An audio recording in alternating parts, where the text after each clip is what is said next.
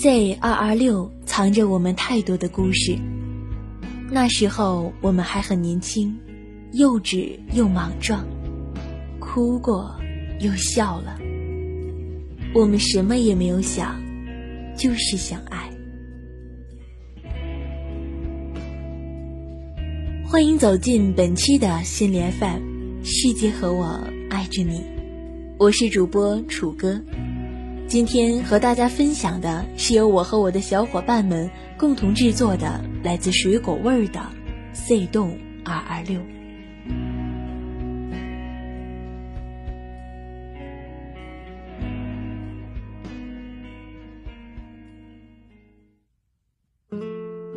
我的大学有七栋宿舍楼，A 和 B 是男生的，我们是女生宿舍的第一栋，二楼左手边第一间。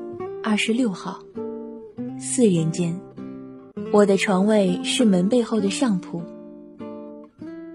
大二的时候，课程不多不少，零散的时间也找不到称心的工作，父母终于兑现了到大学就没人管你了的诺言，但仅仅只体现在了生活费这一个方面。如果你朝着钱包吼了一声“还有钱吗”？就能听到钱包发出“有钱吗？有钱吗？钱吗？钱吗”的回音。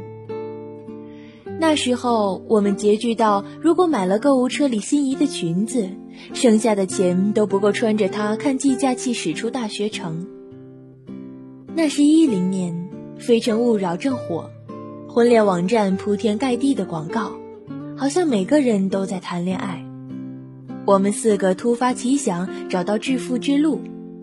我们在相亲网站注册了会员，放上亲妈都不一定认得出来的艺术照，然后等别人给我们发信、聊天、约见面吃饭，再适时的提出可否带上三个室友一起。网络上的男人嘛，对于女大学生总是抱着千树万树梨花开，然后随便选一只梨花就压海棠的心态。托新社会主义的福，我们也找到了长期饭票。我们四个风格迥异，我是文艺少女，半斤是身软萝莉，婷姐是风情少妇，娜娜是学术御姐，所以吸引的男生类型也不同。约娜娜的大多是没有什么故事的男同学，基本就在学校对面的小餐馆里点几个炒菜。而我们都以为会销量最好的婷姐，约的对象全是 IT 男和销售之类的四眼小白领，倒是呆萌的半斤一水儿的啤酒肚有钱大叔，去阳澄湖吃螃蟹，去四海一家吃自助。有段时间我们集体胖的，辅导员一周来搜了三四次小电饭锅。也是在这场相亲战役中，我第一次感受了这个世界对文艺少女的敌意。那时候，婚恋网站为了挣钱，你相中的人，你给他发信需要贴邮票才能免费打开，一张邮票大概是一两块钱。如果对方不贴，收到之后是需要自己去付款才可见的。但我们相约好，绝不做这么跌份儿的事儿。一个泡姑娘连两块钱都舍不得花的男人，你怎么指望他给你买车、买房、买爱马仕箱包？装得下世界都是你的呀！一开始我的个人签名是这么写的，改编自基米绘本里很有名的一段：我遇见了猫在潜水，却没有遇见你；我遇见了狗在攀岩，却没有遇见你；我遇见夏天飘雪，冬天刮台风，却没有遇见你；我遇见了所有的不平凡，都没有遇见平凡的你。然后在末尾加上一句：“也许我已经遇到了你，却没有邮票打开信。”我觉得这简介又狡黠又温婉，简直是文学少女的标杆，既表达了对爱情的希冀，又表现出想要老娘花钱没门的不卑不亢。结果第二天打开邮箱一看，没有一封能免费打开的。我百思不得其解地搜了半天的页面。他在最后的简介里写着：“不好意思，我第一次来这里，不知道为什么好多信件都打不开呢，所以没有办法回复，不好意思啦。”他竟然收了二十多封信，半数是跟他解释信件打不开是因为那些人没有钱贴邮票，还有个会员送了他五张，我简直感到了智商上的耻辱。婷姐对这件事的分析格外透彻，她拉着我的手说：“你知道吗？文艺男青年真是四成穷，三成 gay 呀。”我说：“那不还有三成呢？”他一撇嘴：“你以为之前的三成和谁 gay 呢？”但除了蹭吃蹭喝之外，少女们还是各有私心的。毕竟这年头找对象也不容易，所以我们之间有一个不成文的规定。就是如果被约的女生遇到不错的男人，就不可以乱吃。简单的来说，就是对于三十分的男人，我们就吃七百块；对于七十分的男人，我们就吃三百块。这是讲究一个平衡。如果你非要问，假设遇上满分的怎么办？我们也是很理性的，超过七十分也按七十分算。毕竟我们还是一个以蹭饭为主要目的的专业团体。我们的打分机制很科学，基本是我们四个每个人点一道菜，菜的价钱就基本反映出自己给的分数，剩下的就看那个男人还加不加菜了。如果他自己主动加很贵的菜，也会整体提高我们的印象分。娜娜是我们当中第一个找到男朋友的，特别斯文的研究生学长。那顿饭，我们在学校食堂的小炒菜吃了一百三，这也算基本给出了及格分。我给的分最高，点的是皮蛋拌豆腐，十四块，代表我给了八十六分。半斤点的粉蒸排骨焖芋头，他说他不喜欢太瘦和戴眼镜的。那男生自己又加了一个海带汤和四杯沙冰，进行了最后的挽救。总体来说是平常的一餐，但不平常的是，这一次娜娜假装上厕所去把账给结了。男生推搡了几下，要把钱还给娜娜，娜娜不要。我们也面面相觑，有种不知道枪该往哪开的架势。两遍之后，男生就放弃了，但坚持要送我们回了寝室。娜娜几乎第一时间就说了好。这下我们就明白了。对上眼了呗。回去的路上，我们偷偷回头看了几次他们。男生拿着娜娜包，加分；没有猴急的牵手，加分。回到寝室一看，男生还把饭钱塞回了娜娜的包里。我很清楚的记得娜娜看到那二百块钱时脸上的表情。不是偶像剧里那种甜蜜的忍不住笑啊，或是深呼一口气，幸福又做作的闭上眼。怎么说呢？倒是有些如释重负的感觉。很多男生不知道，恋爱出现好感而互相试探的时候，女生其实比你还要紧张。他们就像是等待答卷的家长，摆出严厉的姿态抛给你问题。心里却比谁都希望你争气，希望你就是自己等的那一个。每当你做好一点点，就在心里的小列表上忙送不迭地打上一个勾，笨拙又可爱的。婷姐却对这个研究生不怎么感冒，觉得他长得太像林志炫了，以至于后来我们每次和娜娜的男朋友碰面，婷姐都不能自已的在旁边小声哼哼单身情歌。婷姐说：“这桃花眼、小白脸儿，一看就是情种。唱情歌是正正好的，弹琴可就免了。”我们都不同意，可后来居然都印证了。我是歌手彻底唱红了林氏情歌，而娜娜后来也真的如同爱上了一列火车，过上了提心吊胆、时刻担心他出轨的生活。但这是后话了，先回来说说婷姐吧。我最喜欢的一个作家，把女人分成干的和湿的，听起来很恶俗，却是极其精准的。湿的就是那种会来事儿、偏感性的；反之，大概就是有些固执、不好驯服的。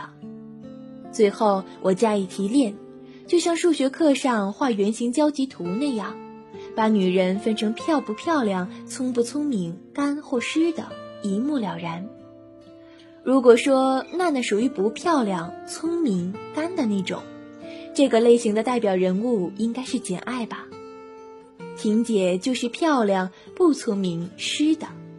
我个人感觉，大概就是《呼啸山庄》里凯瑟琳的那种。婷姐的饭局对象里不乏有不错的人选：园林规划局的设计师、海关的小公务员。其中我印象最深的是一个初中数学老师。那顿饭吃的西餐厅在做活动，满一百返二十，但东西很难吃。饭后买单的时候，发现点了二百七十多。婷姐就建议，不如再加份冰激凌，凑三百吧。那老师看了看一桌都没怎么动的菜，说：“算了。”结完账，我们去洗手间的时候，他又在隔壁 DQ 买了四个暴风雪，在门口等着。这件事很打动我。我跟他说，原来一直以为数学好的人都是特精明的那种。他说：“哼，是的。”但精明的点不一样，比如不会再花钱去救不好吃的沉没成本，捡完是差不多的价钱，多一个难吃的冰淇淋也没什么意义。这男人太棒了，我在心里默默想。这时候却听见婷姐在旁边说道：“反正是一样的价钱，吃冰激凌总比吃亏要好吧？”尽管婷姐不能明白数学老师好在哪里。但后来的一段时间里，他俩还是越走越近了。并驾齐驱的还有一个公司职员和一个网恋的中国留学生。婷姐不知道该怎么选好，就决定先这么平行的往前开，看谁先翻车。我们知道他其实谁都不喜欢，这用我们当时摄影课本上的话来解释，就是对一个人心动。就像慢快门对焦在他身上，越喜欢则光圈越大，景深就小，前后都模糊一片。在没有喜欢的画面里，人的眼神就是涣散的，不知道该往哪看。大概几个月之后，公司职员不小心看到网恋那个在婷姐 QQ 空间的暧昧留言，于是撞了个一拍两散。数学老师也没有一直等下去，他的分手方式也让我印象很深。在他提了好几次处对象没有回信之后，他问婷姐：“你知道我为什么喜欢数学吗？”婷姐说：“不知道。”他说：“因为有答案。”然后就再也没有音讯了，太酷了。我在心里默默的想，蹭饭活动持续到大三的时候，我们就开始自食其力出门找兼职了。婷姐和娜娜去了学校附近的超市，婷姐卖红酒，娜娜卖巧克力。大概两个月之后，婷姐居然和跑长城干红市场销售的小伙子好上了。半年之后，他们居然在学校对面非法同居了。毕业之后，婷姐居然还陪他回了老家工作，是武汉旁边的一个小县城。一开始这件事真的超出我的理解范围。销售青年一个月两千不到的工资，给人的感觉是一年逛两次海澜之家，每次还都有新感觉的人。他们确立恋爱关系之后，来学校请我们全寝室吃过一顿饭。没钱归没钱。唯一还说得过去是当时他嫌贵，把半斤点的干锅给换了。婷姐说了一句：“半斤喜欢吃这个。”他就马上又找服务员换了回去。但总体来说，如果按老规矩判断这个人，我的分数大概会是佛跳墙或者片皮鸭吧。这顿饭下来，我们都有些愤愤不平。回寝室后，轮番给婷姐做工作，不论我们怎么说，她就傻大姐一样嘿嘿的笑。我记得那一天，婷姐睡得特别早。熄灯之后，我们剩余三个就躺在床上开小会，骂她笨，不明白他为什么要放走了煮熟的鸭子，然后从鹤群里选鸡。这事儿说了半个多小时才罢休。在我们异口同声的叹气里停了下来。就在这时，黑暗里，婷姐突然开口了，声音特别平和。我高中毕业的时候，有一百五十多斤，因为我胖，从小到大没有男生追过我。他们偶尔来找我讲话，都是为了让我帮忙做作业。他们觉得对我表现的友善，就是给我的好处。然后理所应当的指挥我作为交换。没有人问过我愿不愿意了。班会上，没有人听我的建议；四人小组里，没有人在意我说了什么。所以高考一结束，我就彻底不吃饭了，每天咬着牙跑步，两个月，减掉了整整五十斤。你们明白那种决心吗？不是把签名改一改口号，要么瘦要么死的那种。而是把命横在那里去抵体重，因为，因为我也希望能遇到一个眼里只看得到我的人，而不是只装得下我。我不需要他多聪明，我只希望他能听听我说的话，在意我的想法。我说想加个冰淇淋，那我们就加个冰淇淋。不好吗？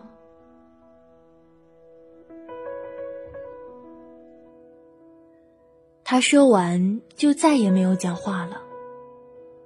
寝室里安静的只剩下四个人的呼吸声，谁也没有再开口。但我们知道，彼此都还醒着。睡不着的我一直在用手机听歌，突然拨到黄舒骏的《恋爱症候群》。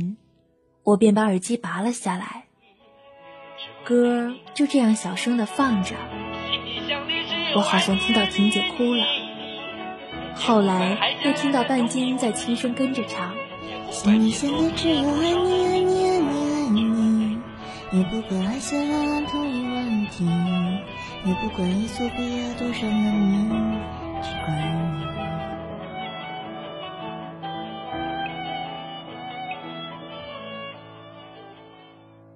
心里想的只有爱你，爱你，爱你，爱你，也不管海峡两岸统一问题，也不管伊索比亚多少难民，只是爱你。第二天也没有人再提起这件事，我不知道他们两个心里是怎么想的。但我起床后，把手机里存的婷姐男朋友从佛跳墙换回了他正常的名字。我知道，他心里还住着那个一百五十斤的小女孩，所以如今终于有的选了。他愿意忍受在物质上的贫穷，这甚至可以算是他安全感的来源。只是不可以，一定不可以再冷落那个小姑娘半分。这是这些年来欠他的。后来听说他们过得很好。我刚失恋那会儿，还收到过婷姐的一条短信。她说：“当你不知道方向的时候，一定要记得来时的路。回去也好，再也不想回去，更好。”我想，我大概要收回之前说他不聪明的这句话了。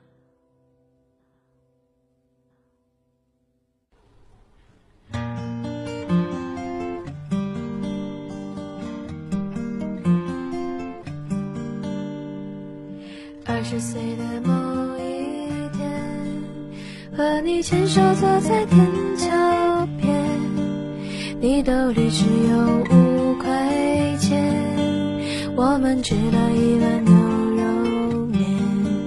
你说什么爱情都会变，你说你现在也没有钱，你说谢谢我陪你这些天。你说以后不要再被别人。